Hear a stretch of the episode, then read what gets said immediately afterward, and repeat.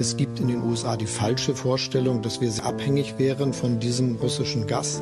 Das ist aber, wenn man den Energiemix in Deutschland insgesamt betrachtet, nicht richtig. Wenn Russland von Anfang an die Absicht gehabt hätte, die Ukraine anzugreifen, dann wäre es allerdings längst geschehen. Mit einer zunehmenden Entfremdung von Russland kann und darf Europa sich auch nicht dauerhaft abfinden. Wir brauchen ein anderes, ein besseres Verhältnis der EU zu Russland und Russland zur Europäischen Union. Wir wollen Sicherheit in Europa gemeinsam mit Russland gestalten, nicht gegen Russland. Ostausschuss, ein Podcast der Salonkolumnisten, Sonderausgabe. Ja, moin moin. Mein Name ist Jan-Philipp Heim. Ich bin wieder zurück in Berlin und neben mir sitzt der geschätzte Mitpodcaster Gustav Gressel, Militärexperte beim European Council on Foreign Relations. Gustav, moin. Wir beide haben was gemeinsam. Wir waren nämlich äh, beide vor kurzem in der Ukraine und äh, ich glaube, es ist wirklich dringend nötig, dass man darüber spricht, wie sehr sich die Realität dort, die Realität im Gefechtsfeld äh, von der Debatte unterscheidet, die wir hier in Deutschland führen. Erstmal, wann warst du da? Was hast du gesehen? Was hast du erlebt? Mit wem hast du sprechen können? Ja, servus. Ähm, mein Trip war etwas kürzer. Also ich war von 2. Juli bis zum 9. Juli in der Ukraine. Ich war in Kiew, ähm, habe großteils mit politischen Entscheidungsträgern gesprochen. Ähm, Militärs waren diesmal enorm zugeknöpft. Das war ja sozusagen die dritte Woche der, oder vierte Woche der Gegenoffensive die damals schon äh, nicht gut lief und äh, da war ziemlich hohe Scheu, mit uns zu reden. Ähm, ein paar Freiwillige habe ich erwischt, ähm, die gerade in Kiew waren, die ähm, als Sanitäter äh, bzw. als Drohnenbeschaffer etc. für, für die Streitkräfte tätig sind, ein paar, äh, paar Journalisten, Analysten, die oft an die Front reisen und äh, vor allen Dingen auch Leute, die äh, an der Untersuchung, an der Bestandsaufnahme von Kriegsverbrechen, Besatzergräuel äh, mitarbeiten. Das waren, äh, das waren ganz gute Gespräche. Ähm, ja, sonst war es eher ein politlastiger, eine politlastige Reise, die, die mehr sozusagen über die Zukunft des politischen Systems, NATO-Gipfel, ähm, Wahlen etc., diese Sachen beleuchtet hat, weniger, weniger das Militär im Vergleich zu, zu vergangenen reisen. Okay. Das unterscheidet sich ein bisschen von meiner Reise. Ich war die erste Augustwoche dort. Ähm, ich war zwar auch in Kiew, ähm, bin dann aber unterwegs gewesen in der Region ähm, Kharkiv, Bachmut, äh, Isium, äh, Kramatorsk. Ich habe, äh, das haben wir ja hier in diesem Podcast auch schon gehabt, dort wirklich sehr, sehr eindrücklich erfahren, was dieser Krieg bedeutet, was dieser Krieg mit den Menschen macht. Und ähm, je länger ich hier zurück bin in Deutschland, ähm, desto mehr spüre ich, dass wir eine, so geht mir das jedenfalls, ähm, wirklich äh, öffentliche Debatte führen, die einfach äh, nicht zu dem passt, was dort wirklich passiert. Ähm, um es mal anders auszudrücken. Um es höflich auszudrücken. Ja, um es höflich auszudrücken, richtig. Ähm, ein Beispiel. Bei uns wird ja immer so getan, als gäbe es gewissermaßen zwei Optionen. Die Ukraine mit äh, äh, Waffen zu versorgen, ähm, um damit auf dem Schlachtfeld eine möglichst günstige Ausgangsposition für irgendwann mal anstehende Verhandlungen zu bekommen. Und die zweite Option, die ja durchaus sehr ernsthaft äh, immer noch diskutiert wird, ist, ähm, diese Unterstützung sukzessive zurückzufahren, um dann eben früher zu einem äh, Frieden zu kommen, weil man damit angeblich Menschenleben schütze. Ähm, nach allem, was ich jetzt in der Ukraine gemerkt habe, gibt es diese zweite Option realita gar nicht. Ähm, niemand in der Ukraine wäre bereit, Land äh, für was auch immer dabei rauskommen soll, das wäre nämlich ein Pseudofrieden, das sagen die Leute dort auch, ähm, einzutauschen. Wie erklärst du dir diese deutsche Debatte, ähm, wie erklärst du dir, dass wir so fernab von dem, was in der Ukraine jedenfalls gefühlt, gedacht und äh, von den Leuten gekämpft wird, äh, debattieren? Puh, hat meiner Ansicht nach viele Gründe, die, die alle ein bisschen zusammenfallen. Das eine ist mal Wohlstandsverwahrlosung. Ähm, die Leute können sich kaum mehr vorstellen, wie es ist, unter einer Diktatur zu leben. Ähm, die Leute können sich kaum vorstellen, wie es ist, existenzielle Ängste zu haben, dass man äh, ja nicht sozusagen, dass man dass man wirklich in seiner, in seiner physischen und psychischen Existenz zerstört wird, wenn man einen falschen Tritt macht, dass einem die Kinder weggenommen werden, dass man gefoltert wird, dass man vergewaltigt wird, dass man getötet wird. Ähm, das sind Dinge, die, die, die kommen in der Geisteswelt der Deutschen Gott sei Dank nicht vor. Das Problem ist, sie verstehen nicht, wie dann Leute reagieren oder dass dann Leute recht, recht, ähm, recht wehrhaft reagieren, wenn sie eben mit so, einer, mit so einer Welt konfrontiert werden oder mit so einer Option konfrontiert werden. Ähm, das Zweite ist, ist sozusagen dieser, dieser, ähm, dieser Art Pazifismus oder Versuch sozusagen äh, Krieg, auch der Verteidigungskrieg, als etwas absolut Böses darzustellen. Das liegt äh, in der deutschen Geschichte, dass zumindest der letzte Weltkrieg ja absolut nichts Defensives in sich hatte, obwohl er so verkauft wurde vom Regime. Und dass man selber schon sehr lange keinen wirklich legitimen Defensivkrieg geführt hat. Und äh, sozusagen dieser, dieser Vorbild eines Freiheitskampfes, der jetzt bei den Polen oder bei den Finnen oder äh, bei den Franzosen oder bei den Briten ja Teil der eigenen Geschichte ist und auch des eigenen Selbstverständnisses ist, dass man das einfach nicht hat und äh, dass man dieses Gefühl dafür nicht hat und dass man deshalb sozusagen so einen Verteidigungskrieg dann auch irgendwie nicht als legitim anerkennt. Das schwingt, äh, schwingt da mit, plus natürlich eine totale Unkenntnis äh, der russischen Verhandlungsposition oder der russischen Vorbedingungen für eine Verhandlungsposition. Ähm, die zeigen, dass Russland ja auch äh, gar nicht verhandeln will. Selbst wenn jetzt die Ukraine wollte, äh, würde Russland äh, das nicht wollen. Und Medvedevs Tweet von heute, dass also, dass also die Ukraine mindestens Kiew zurückgeben sollte, also zurückgeben unter Anführungszeichen, äh, zeigt ja auch, äh, wohin, wohin da der Hase läuft, auch wenn, Medvedev das wahrscheinlich nicht nüchtern getweetet hat. Das ist äh, das breite Selbstverständnis in der russischen Öffentlichkeit und unter den russischen Eliten, wofür dieser Krieg da ist. Die, die Vernichtung der Ukraine als Nation und die Unterwerfung ihres Territoriums. Du hast den Tweet von Medvedev erwähnt, ähm, von heute. Ein guter Hinweis, äh, wir zeichnen auf Mittwoch, den 16. August, das ist mittags. Ähm, ja, man kann das, man kann das, glaube ich, wirklich auf die Formel bringen, dass, dass, dass dieses Mindset in der Ukraine, ähm, und das habe ich deutlich gespürt, und zwar völlig egal, ob ich mit Befehlsgebern oder mit Empfängern gesprochen habe, völlig egal, ob ich mit Menschen gesprochen habe, die Besatzung erlebt haben oder nicht, äh, völlig egal, ob ich mit Menschen gesprochen habe, die gerade in Kiew noch versuchen, ein Alltagsleben aufrechtzuerhalten oder mit Menschen, die in diesen äh, ja, zerbombten Städten äh, vor sich hin vegetieren. Das Mindset ist, glaube ich, wirklich äh, lieber tot als nochmal unter der äh, russischen Herrschaft zu leben. Und ich glaube, was, was wir nicht verstehen, ist, so ging mir das jedenfalls, ich weiß nicht, ob ich da zu weit gehe oder was dein Eindruck ist. Ich hatte das Gefühl, dass äh, in der Ukraine jetzt ähm, eine, eine Generation von Leuten den Kampf aufgenommen hat, die sagt, wir werden das jetzt ein für alle Mal entscheiden, äh, damit unsere Kinder ähm, mit dieser Frage nicht mehr so viel zu tun haben wie wir und unsere Vorfahren und Vorvorfahren, die ähm, aus Moskau eigentlich äh, in den letzten über 100 Jahren nichts als äh, Besatzung, Terror und äh, Massenmord erlebt haben. Äh, jedenfalls immer eine, eine Form der Unterdrückung. Und ich glaube aber, dass es für uns eine enorme Aufgabe ist, und zwar für uns in den Thinktanks, für uns in den, in den Medien, äh, die, die ja dafür zuständig sind, irgendwie die, auch, auch, auch dieses Gap äh, irgendwie überwindbar zu machen das, glaube ich, klar zu machen, weil wir ansonsten, ähm, und das sehen wir auch bei der aktuellen Debatte wieder um, um diese Marschflugkörper, weil wir ansonsten niemals äh, vor die Lage kommen werden. Also es geht meines Erachtens jedenfalls in der deutschen Debatte so gut wie gar nicht um die militärischen Notwendigkeiten und um das, was auf dem Schlachtfeld passiert, sondern nahezu ausschließlich um die Gefühle von Menschen, die ähm, du, glaube ich, ganz gut gerade beschrieben hast, äh, immer noch nicht raus wollen aus, aus, ihren, aus ihren Grundüberzeugungen, die sie die letzten Jahrzehnte ähm, für sich zementiert haben. Ja, das, das trifft es ganz gut auf den Kopf. Und ähm, ich würde auch noch mal sagen, sozusagen die, die Propagandaschleuder Moskaus hier im deutschen Diskurs, die äh, versuchen immer zu porträtieren, ja, es gibt die Führung in Kiew, die auf ihren Sieg besteht, aber äh, die Bevölkerung sei kriegsmüde.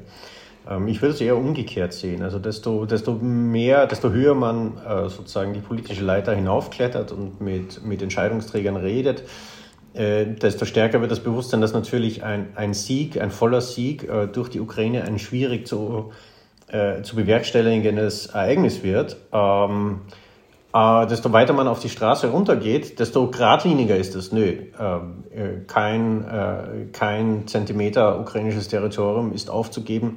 Ähm, bei all dem, was die getan haben, äh, auch das, was du vorhin gesagt hast, äh, dieser Satz kommt sehr oft. Ähm, äh, wir kämpfen jetzt, damit unsere Kinder das nicht mehr kämpfen müssen, das nicht mehr durchkämpfen müssen. Wir gehen jetzt in den Krieg dafür, dass unsere Kinder nicht mehr in den Krieg gehen müssen. Also diese diese Erwartungshaltung jetzt, äh, sozusagen, jetzt treiben wir Moskau diesen imperialen Nonsens wirklich aus. Jetzt wollen wir eine, einen entscheidenden Ausgang dieses Krieges haben. Jetzt wollen wir, ähm, äh, wir wollen unsere Zukunft selbst gestalten und das Recht dazu, diese Zukunft selbst gestalten, das erstreiten wir hier und jetzt. Das vertagen wir nicht auf die nächste und die übernächste Generation.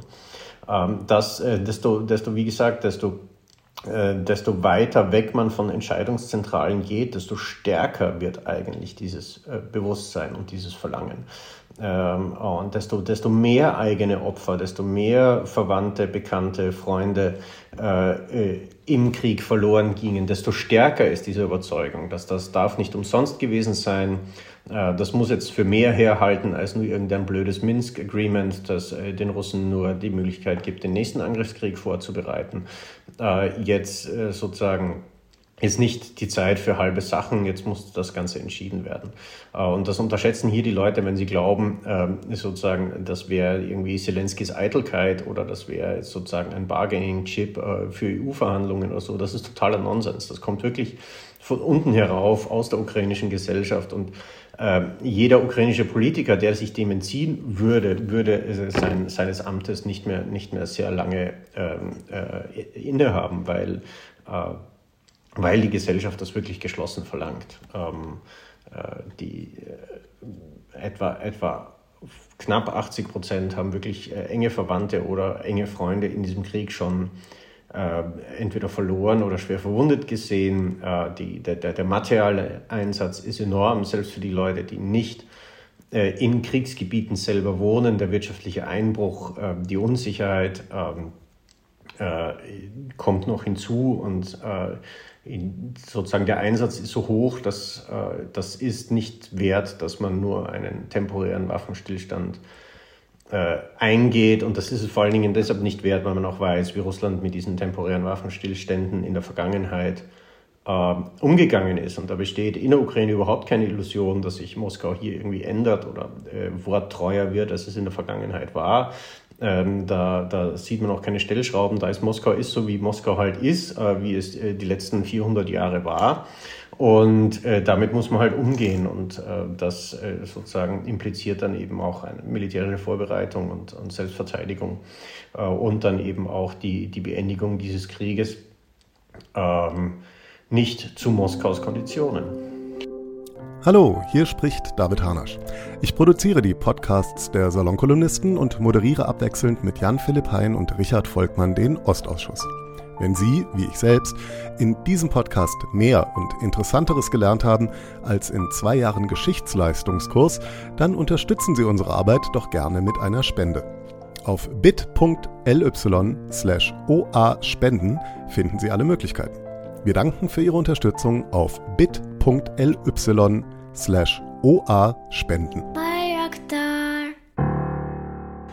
Ja, ich habe ja ähm, ähm, äh, im, im, im, in, einem, in einem sogenannten Stabilization Center mit einem Feldarzt gesprochen. Ähm, mit dem steige ich auch ein in eine große Fokusreportage, die im aktuellen Heft ist über, über, die, über das, was ich dort in den, in den Gebieten erlebt habe, in denen gerade gekämpft wird. Der eben auch sagte, ähm, wir können jetzt nichts verhandeln äh, und jede Vereinbarung, die man mit äh, Moskau trifft, ist das Papier nicht wert, auf der sie verabredet wird. Klar. Aber wer hat eigentlich versagt bei uns? Also wie kommt es, dass wir, dass wir nach anderthalb Jahren dieser, dieser Full-Scale-Invasion, wie die Ukrainer das auch immer nennen, also hier im, im hiesigen Diskurs ist es ja auch immer so, dass ja. am 24. Februar vergangenen Jahres irgendwas passiert ist und, und damit äh, die Geschichte begonnen hätte. Nee, das ist nicht so. Aber wie kommt es, dass wir, dass wir uns immer noch, dass wir als Deutsche es immer noch schaffen, uns so stark gegen diese Realität zu imprägnieren, obwohl die Not und die, das Leid jeden Tag ja größer wird? Und vor allen Dingen, was würde es eigentlich bedeuten, wenn die Ukrainer diesen Krieg nicht gewinnen? Für uns. Wenn die Ukraine diesen Krieg nicht gewinnt und die Alternative zu nicht gewinnen ist nicht ein Waffenstillstand oder eine Minsker Vereinbarung, sondern diese, die Alternative zu dem Krieg nicht gewinnen ist das, was Medvedev aufgeschrieben hat. Also eine, eine äh, Zerschlagung der Ukraine, ein, eine territoriale Annexion der größten Teile des ukrainischen Staatsgebietes an Russland, äh, eine äh, Installation einer Marionettenregierung im in einer Rumpf- oder Restukraine, die quasi als, als kleines Binnenland an der, an der polnischen Grenze noch existieren darf, äh, die dann ähnlich wie Belarus äh, eng an Moskau gebunden wird und mit äh, russischer militärischer Truppenpräsenz äh, dementsprechend auch dann äh, ruhig gestellt wird. Eine Ausrottung äh, der politischen, kulturellen intellektuellen Eliten in Kiew, eine Zerstörung äh, des ukrainischen Kulturgutes und eine Zerstörung der Ukraine als Nation. Das heißt, es, das Erschießen von äh, Hunderttausenden und das Deportieren äh, von Millionen, so sie nicht geflohen sind. Ähm, das, das ist die Alternative. Ein, ein solches Russland, das erfolgreich aus einem imperialen Krieg hervorgeht, bleibt dann auch nicht still. Also die, die die, die Propaganda, der Hass gegen den Westen, äh, die, die Ausflüchte, die, den Westen auch als, als Sündenbock für alles herzunehmen, was in der russischen Gesellschaft äh, faul lief, die bleibt ja auch nicht so stehen. Äh, durch diesen Krieg hat sich Russland, hat sich die russische Gesellschaft enorm militarisiert und radikalisiert. Auch das ist nicht mehr zurückzudrehen. Durch einen Besatzungskrieg, die Ukrainer würden ja Guerilla-Widerstand leisten, es wäre nicht sozusagen eine russische Besatzung ja nicht das Ende der Kampfhandlungen, wie das die äh, Warwicks und Kretschmers so, ähm, äh, so formulieren, sondern es wäre nur der Übergang in eine neue Phase des, des Krieges, nämlich einen Guerilla- und äh, Widerstandskrieg. Ähm, dementsprechend mit, mit Moskauer Repressionen ähm, in die große Teile des russischen Sicherheitsapparats, nicht nur der Streitkräfte und ähm, damit natürlich auch viele Wehrpflichtige, viele normale Mitglieder der russischen Gesellschaft, sondern auch der ganze äh, Polizei, Nachrichtendienst, Sicherheitsapparat, der zivile Sicherheitsapparat, die Nationalgarde involviert ist, die also dann äh, direkt äh, in Kriegsverbrechen, in einem Völkermord äh, drinstecken, quasi blutige Hände haben. Ähm, äh, für, eine solche Truppe gibt es auch nur Flucht nach vorn. Ähm, äh, solche Regime durch diese Art der Politik radikalisieren sich äh, nicht nur in ihrer Rhetorik, sondern sie radikalisieren sich über Zeit in der Anwendung ihrer Mittel. Und äh, damit wäre natürlich dieser Krieg mit einem Sieg Russlands nicht der letzte Krieg in Europa, sondern nur die Vorbereitung oder das Vorspiel für einen anderen größeren Krieg in Europa, den natürlich auch dann Moskau weiß, dass ihn nur führen kann, wenn die Amerikaner im Pazifik abgelenkt sind. Aber so wie es um die amerikanisch-chinesischen Verhältnisse und äh, Chinas Lust auf Taiwan steht, ist das auch nur eine Frage der Zeit. Ähm, deshalb ist ja auch ein russischer Sieg nicht im Interesse der Europäer. Deshalb weisen ja viele europäische Staaten, unter anderem auch äh, Frankreich oder Italien, darauf hin, dass die Ukraine äh, diesen Krieg nur nicht, nicht nur nicht verlieren darf, sondern dass äh, für die Verteidigung der europäischen Ordnung und der territorialen Ordnung eine Wiederherstellung der Grenzen von 1991 eigentlich das Ziel sein sollten. Das Problem ist in Deutschland, ähm, bekennt sich zumindest äh, der Kanzler zu diesem Ziel nicht. Und äh, es gibt aus, vor allen Dingen aus dem Kanzleramt, äh, aber natürlich auch aus anderen Teilen des politischen Spektrums, äh, erheblichen Widerstand äh, gegenüber einer solchen Zieldefinition. Die äh, Amerikaner, hinter denen sich zumindest Scholz gerne versteckt, hier ist hier ist es ähnlich, wir haben einen, einen Zielkonflikt zwischen Verteidigungsministerium, äh, Außenministerium und äh, dem Weißen Haus. Und das Weiße Haus gibt auch äh, als, als offizielles Kriegsziel die Erreichung von Verhandlungen aus. Ähm, das ist für die Ukraine ein, in gewissem Maße ein Problem, weil das ein illusorisches, ein nicht zu erreichendes Kriegsziel aus, aus ukrainischer Sicht ist. Ähm, und äh, das Problem ist natürlich in jedem Krieg, ähm, ohne klar definierte und vernünftig definierte politische Ziele, die in einem Krieg zu erreichen sind, kann man natürlich auch die Mittel äh, nicht an diese Ziele knoten. Und da, da tut sich beim Mittel an die Ziele knoten der Westen halt auch extrem schwer, weil äh, wir von sehr unterschiedlichen Zielen ausgehen, und einer sehr, sehr heterogenen Bewertung von, von Risiken und Nebenwirkungen diesen, dieses Krieges. Und das Erstaunliche hier ist, dass eben der Kanzler, meine, aus Washingtoner Sicht kann man sich noch sagen, okay, äh, uns schützt vor allem, was in Europa passiert, immer noch ein weiter und breiter Atlantik. Äh, und es sollte eigentlich langsam äh, die, sozusagen die Sorge der Europäer sein, was auf ihrem Kontinent alles kreucht und fleucht. Aber aus Scholz Sicht ist man eben in Europa gefangen. Also Deutschland wird nicht nach Grönland ausweichen äh, egal wie schnell die, die, Klimaerwärmung jetzt vor sich geht. Und äh, wir werden mit äh, den Folgen dieses Krieges leben müssen. Und wenn die Folgen dieses Krieges eben so sind, dass sie den nächsten Krieg ermöglichen und beschleunigen, dann sind das aus deutscher Sicht halt enorm negative Folgen.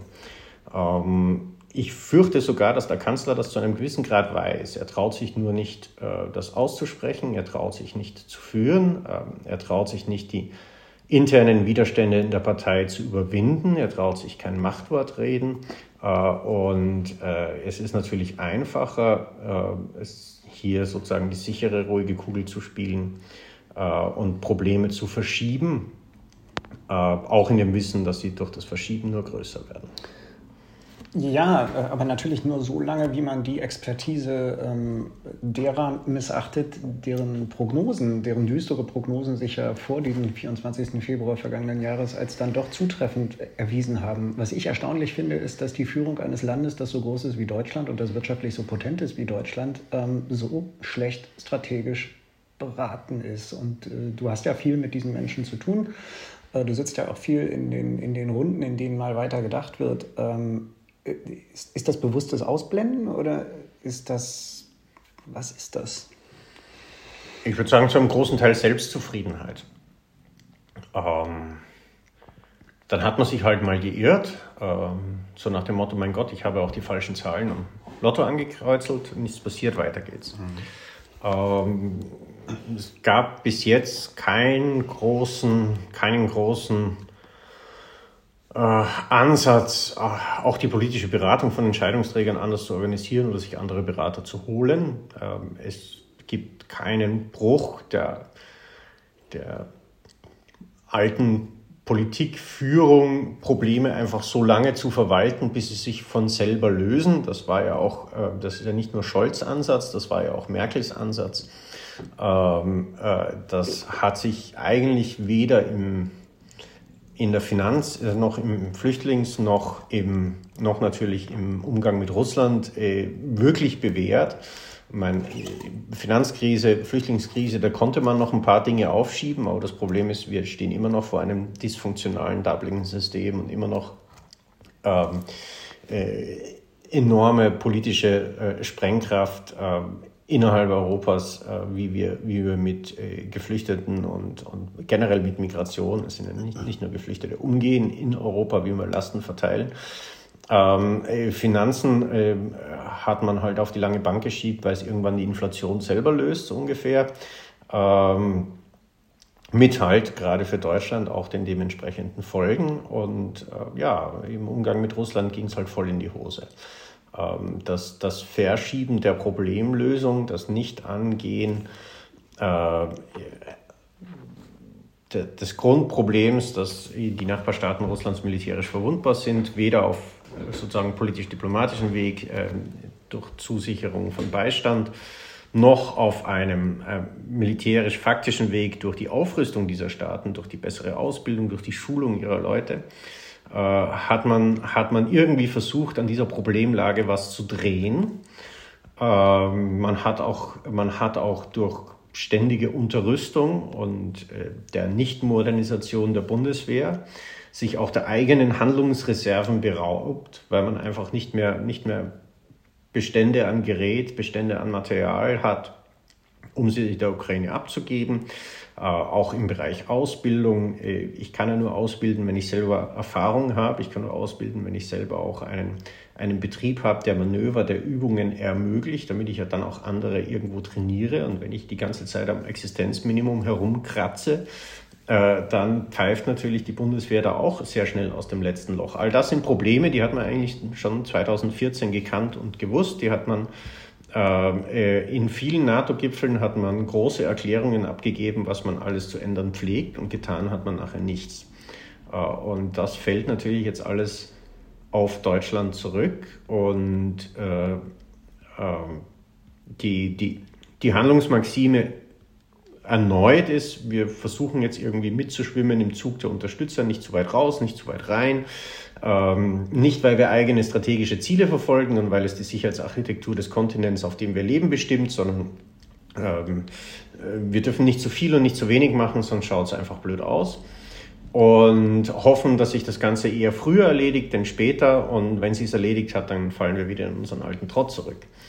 Ähm, und das äh, wird es wahrscheinlich halt nicht tun. Also das ähm, ist schon in diesem Krieg äh, ein, eine höchst unverantwortliche Position. Ich frage mich immer, was wir dann in fünf oder in zehn oder in 15 Jahren tun, wenn es wirklich den großen Pazifischen Krieg gibt und, und Europa dann alleine dasteht, die Amerikaner weitgehend militärisch in Ostasien gebunden sind und äh, die Russen äh, dank äh, chinesischer Unterstützung militärisch nicht so am Ende sind, wie sie jetzt ausschauen. Ähm, da ist äh, die gegenwärtige Politik halt auch eine sehr, sehr große Wette ins Ungewisse. Was gibt denn dir Hoffnung? Äh, ist da irgendwas?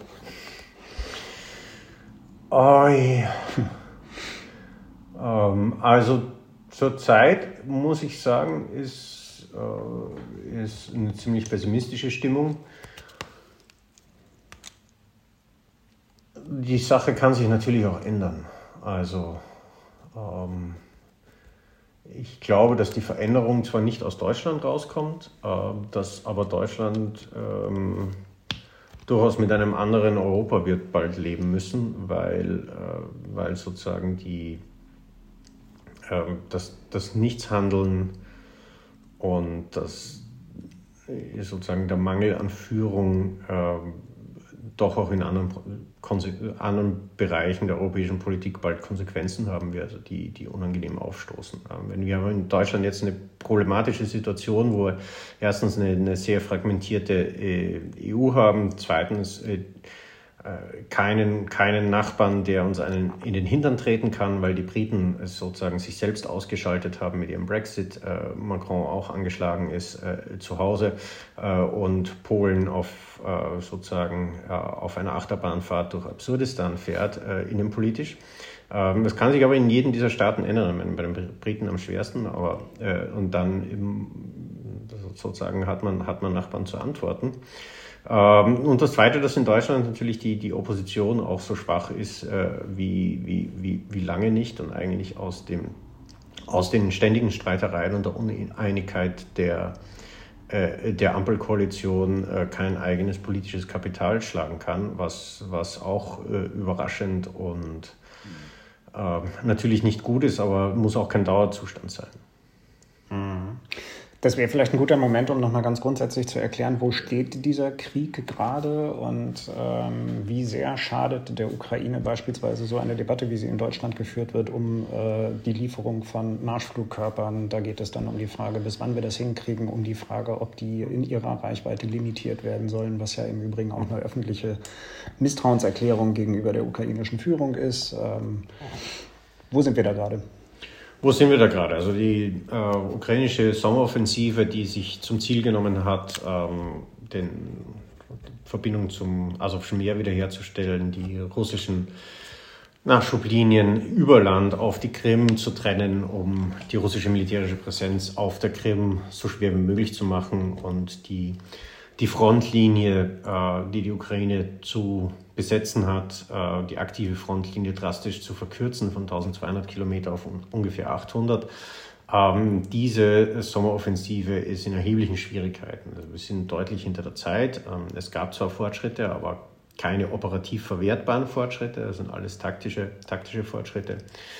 Ähm, die russische Armee wurde abgenützt, aber noch nicht zu einem Punkt, wo, wo sich Auflösungserscheinungen bringen. Und wir sehen auch, dass im Raum Kupiansk Russland erneut äh, offensiv tätig wird. Das heißt, ähm, Moskau hat leider noch, äh, leider noch äh, Reserven, die es halt herumschicken kann. Ähm, ähm, die, das große Problem, das sich ergeben könnte, wenn eben die, die ukrainische Gegenoffensive bis zum äh, Winter keine operativ verwertbaren Resultate zeigt, dass die Ukrainer dann mit einer sehr ausgedehnten Front in den Winter gehen, gleichzeitig aber viele ihrer neu aufgestellten Verbände verbraucht haben, äh, dass sie, sie haben ein Problem mit der, mit der Aufrechterhaltung und Wiederbereitstellung ihrer, ihrer Verbände, weil weil es in der Ausbildung, weil es im Training Defizite gibt. Viele erfahrene Trainer, Ausbildner an, an Kriegsschulen, Militärakademien haben sich freiwillig an die Front in Führungspositionen gemeldet, sind mittlerweile gefallen.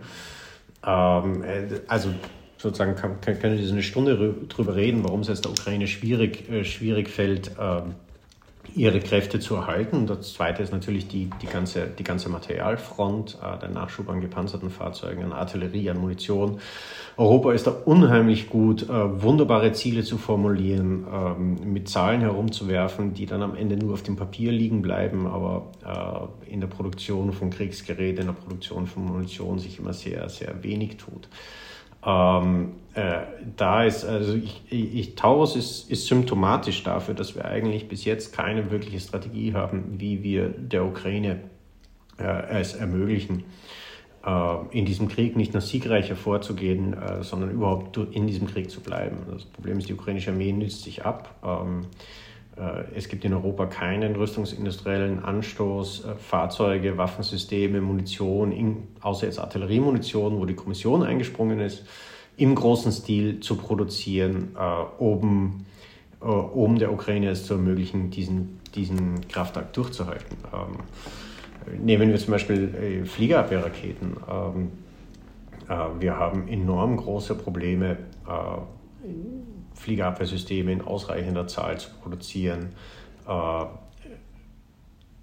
das, was wir in Munition produzieren, hinunterzuliefern. In, in einigen Reichweitenklassen haben wir gar nichts anzubieten. Es gibt aber, es gibt aber hier keinen Anstoß äh, äh, durch Beschaffungen bei uns entweder Geräte frei zu bekommen, die man an die Ukraine liefern kann, äh, oder eben dann Geräte zu entwickeln, die man, die man in der Ukraine verwenden kann. Es ist so ein Zuschauen, ähm, was passiert, ein Zuschauen, äh, wie der Krieg läuft. Äh, man ist interessiert daran, aber man sieht daraus keine oder kaum Konsequenzen. Und ähm, bei vielen Dingen, wenn ich mit Leuten rede, ja, wir könnten, wenn wir jetzt starten würden, der Ukraine in zwei Jahren das System X oder Y geben, dann denkt jeder, ja, in zwei Jahren, ja, in einem Jahr, was da, da, da wissen wir doch nicht, ähm, ja. da wissen wir doch nicht, was dann passiert. Das Problem ist, also, ja, aber in einem Jahr, das höre ich seit, ähm, seit äh, Februar, März 2022, äh, ein Jahr nach dem Krieg, wäre jetzt ähm, ein, eineinhalb Jahre nach dem Krieg wäre jetzt, ähm, zwei Jahre äh, nach äh, Kriegsbeginn wäre sehr bald. Es hätten sich enorm viele Maßnahmen schon längst ausgezahlt, wenn wir sie irgendwann ergriffen hätten und wenn wir sie äh, noch, noch länger nicht ergreifen, weil eben die Steigerung von Rüstungsproduktion Monate bis Jahre dauert ähm, dann wird es immer dann auch zu spät sein, wenn wir sie bräuchten. Also das Problem ist, die ukrainische Armee hat nach wie vor große Verluste und die müssen irgendwie ausgeglichen werden. Die Russen haben natürlich auch großes Problem, ähm, äh, ihre Verluste zu ergänzen. Äh, aber wenn es so weitergeht wie jetzt, werden sie das zu einem weit höheren Ausmaß schaffen als die Ukrainer. Und deshalb hat Putin äh, die Gewissheit, dass er diesen Krieg über die Länge durchhalten kann und dass er in zwei, drei Jahren gewinnen wird, äh, weil zu diesem Zeitpunkt einfach die russische Armee noch über Materialreserven, über Munitionsreserven, über Personalreserven verfügen wird, die der Ukraine ausgehen.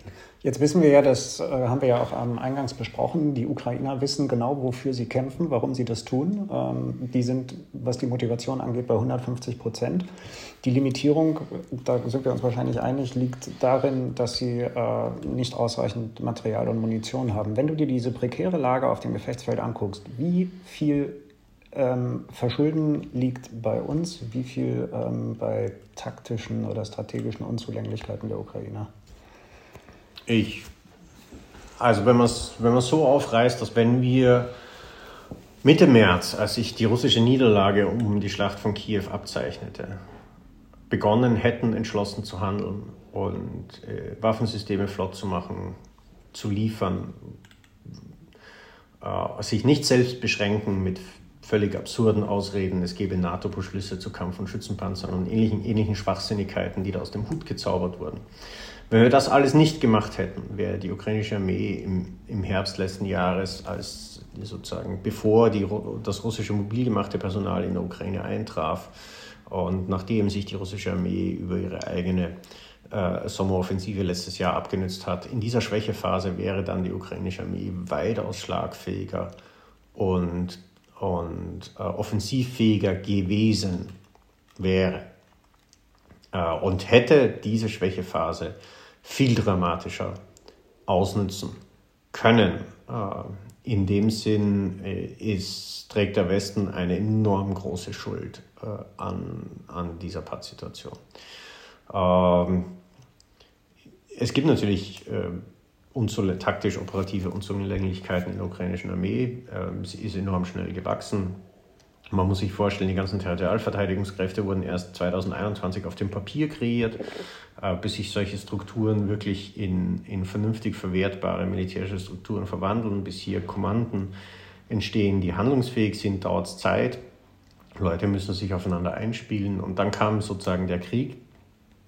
Ähm, äh, Verbände, die ursprünglich nur Objektschutzzwecke hatten, mussten dann in die Verteidigung gehen. Äh, von der Verteidigung wurden sie äh, in den Angriff geschickt und mechanisiert. Das ist eine enorme Überforderung ähm, der Kommandanten und der Art und Weise, wie sie, wie sie vorher gewohnt waren zu kämpfen und, und ihre Truppen zu führen. Das alles, alles war, war relativ klar.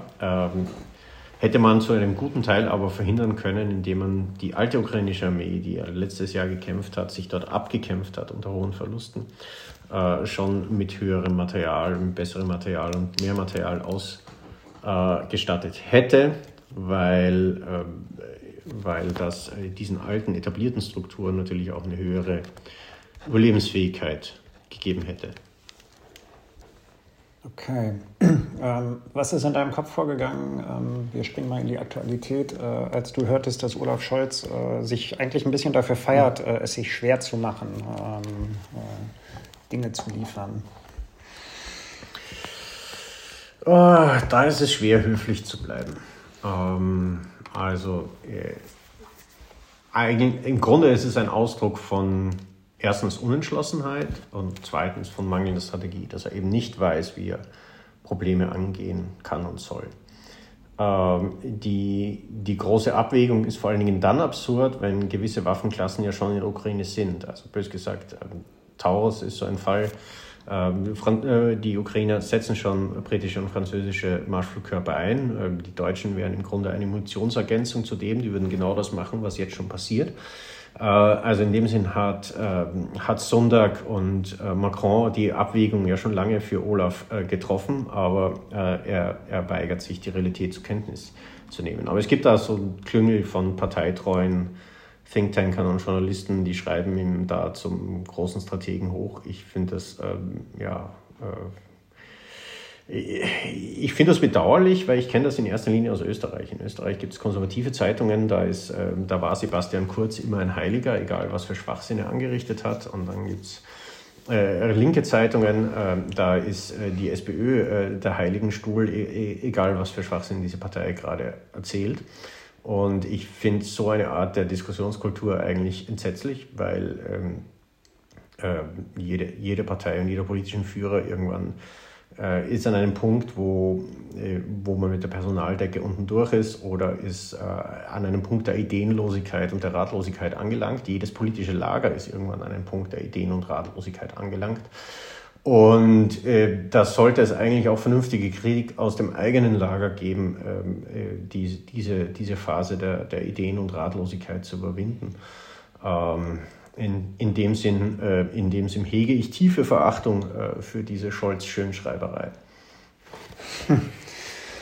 Ja, man könnte als Berater vielleicht ja auch äh, nochmal den Kanzler darauf hinweisen, dass die Öffentlichkeit ihm ja gefolgt ist, als er dann endgültig und auch beherzt die Entscheidung getroffen hat, es wird Kampf- und Schützenpanzer geben, westlicher Bauart. Ähm, äh, da haben wir ja wirklich einen Shift auch in der öffentlichen äh, Debatte gesehen. Also da haben wir ja gesehen, was politische Führung anrichten kann. Und ähm, Gibt es diesen Gedanken, den Leuten mal zu empfehlen, zu sagen, liebe deutsche Öffentlichkeit, seid doch heilfroh, dass hm. wir nur mit Material und Geld in die Sache verstrickt sind. Den Blutzoll zahlen nämlich andere. Und wenn die das verlieren, dann äh, rückt das so nah an uns ran, dass wir uns möglicherweise auch mit dieser Frage beschäftigen müssen, oder?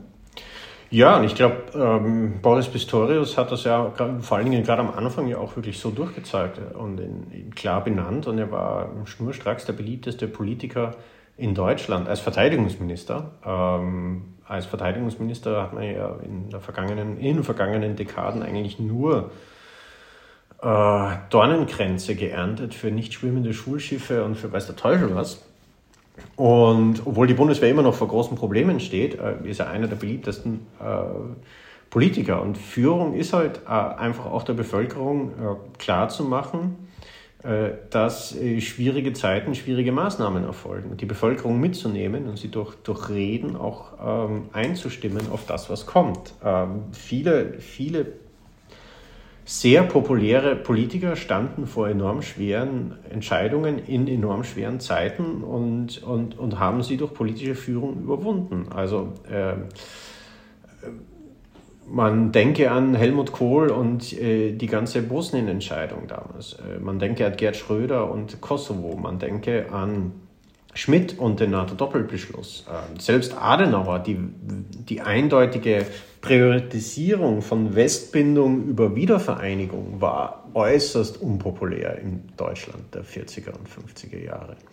Die Wiederbewaffnung war unpopulär. Ähm, also äh, es war nicht immer so, dass äh, Kanzler das taten, was öffentlich populär war. Und ich meine, wenn eine, einer, meiner Ansicht nach, einer der, der, größten unterschätzten Deutschen ähm, war eigentlich Friedrich Ebert. Und wenn ich mir anschaue, wie Friedrich Ebert ähm, zum großen Teil oft wieder seinen persönlichen Willen. Er wollte nicht, dass der Kaiser abdankt, er, er, wollte viele Dinge nicht, aber er hat gesehen, dass es nicht anders geht, dass die anderen Alternativen und die Alternativen nicht zu handeln, nicht zu handeln gegen die Kommunisten, nicht zu handeln gegen das Freikorps, äh, einfach viel entsetzlicher sind, als jetzt äh, zum Teil unheilige Koalitionen ein, einzugehen, zum Teil Kompromisse mit dem Intimfeind, die in, eigenen, in den eigenen Reihen unpopulär sind, äh, zu schmieden, weil einfach aus der staatstragenden Perspektive und aus der aus der Perspektive der, der, des Erhalt ähm, äh, des Weimarer Systems äh, keine andere und keine bessere Option vorhanden war. Und äh, Friedrich Ebert stand vor weit schwierigeren Entscheidungen äh, als, als Olaf Scholz und, und hat dann immer auch die Leute mitgenommen. Ähm, war ein guter Redner. Und das ist Führung. Ja? Ähm, das, äh, und das hat nichts mit Lager, ob man konservativ oder Sozialdemokrat oder progressiv oder whatever ist. Ähm, das ist einfach Führung. Und das war leider unter Merkel schon nicht wirklich vorhanden. Ähm, und auch Merkel hat nie wirklich gute Reden geschmissen, um die Leute mitzunehmen. Äh, hat, immer, hat immer geglaubt, dass irgendwann das Re Resultat ihrer Politik die Politik selber rechtfertigen wird. Ähm, das funktioniert nur in den seltensten Fällen. Und, und das setzt sich jetzt leider fort. Äh, und das ist, ähm, ja. Das ist eigentlich ein, gutes Schlusswort. Und äh, gerade in einem Kanzleramt, äh, das die SPD unter Kontrolle hat, sollte es äh, möglich sein, sich gute Literatur zu Friedrich Ebert zu besorgen als Inspiration.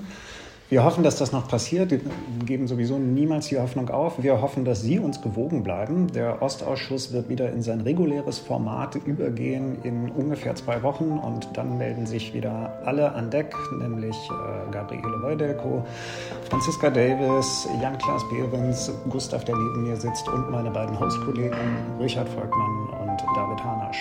In diesem Sinne, bye bye.